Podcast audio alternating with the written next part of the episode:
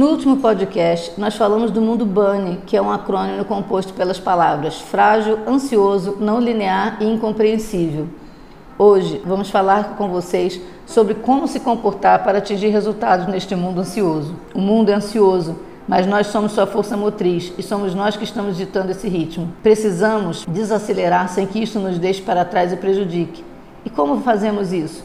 Separando o joio do trigo, cortando de nossas vidas toda informação que nos pareça desnecessária, não abrindo mão de nossos momentos de conversa, de leitura técnica, de higienização mental. Na última década, uma epidemia emergente se espalhou pelo mundo. Afeta principalmente, mas certamente não se limita, gerações que cresceram e ou atingiram a maioridade na época da internet. É uma ansiedade virtual, chamada por alguns psiquiatras de ansiedade na nuvem. Ela traz ansiedade, estresse e disforia. E junto com ela traz apatia, ansiedade e perda de otimismo. O que causa ansiedade de origem na nuvem? A exposição excessiva a um ataque sem fim de histórias horríveis, sombrias e catastróficas veiculadas via mídia eletrônica, Facebook, Twitter, etc. e tal. Não podemos negar que a profundidade da informação, conexão e inovação proporcionada pela internet mudou nosso mundo em grande parte para melhor.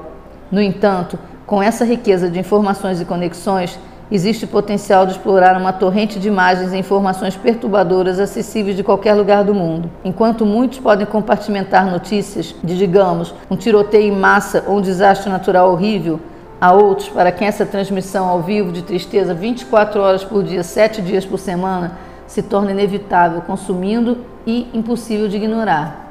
E como fugir a este mundo ansioso? Como reagir diante deste acúmulo de informações?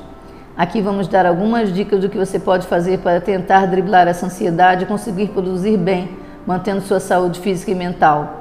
Primeiro, pare definitivamente para pensar o que você ganha com inundação de informações de vários canais simultâneos, sejam eles via Facebook, WhatsApp, enfim.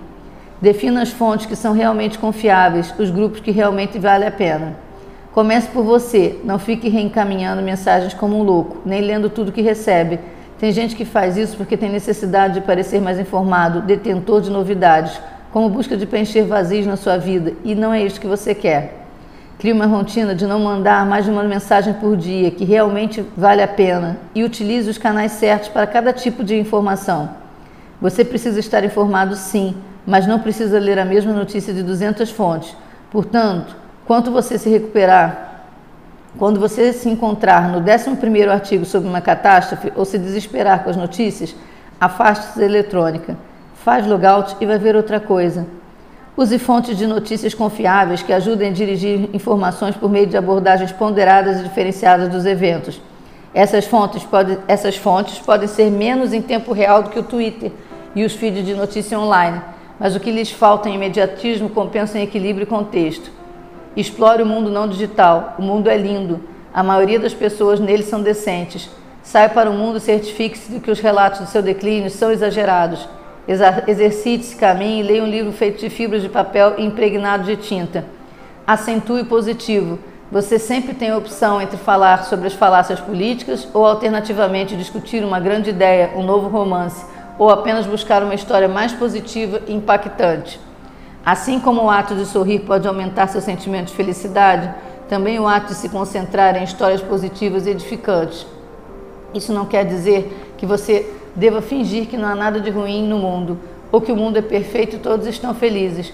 Há muito trabalho a ser feito em todos os lugares, mas há uma diferença entre estar informado e ficar inerte por causa das informações. Enfim, se você começar a praticar isso, se a sociedade começar a praticar, vamos excluir quem vive alimentado pelo mal Vamos nutrir coisas boas, usar a tecnologia para o nosso bem como ela deve ser e nos sentir muito melhor. A ansiedade do mundo bunny começa nas nossas mãos e só nós podemos deter. Enfim, cuide de você. Até a próxima.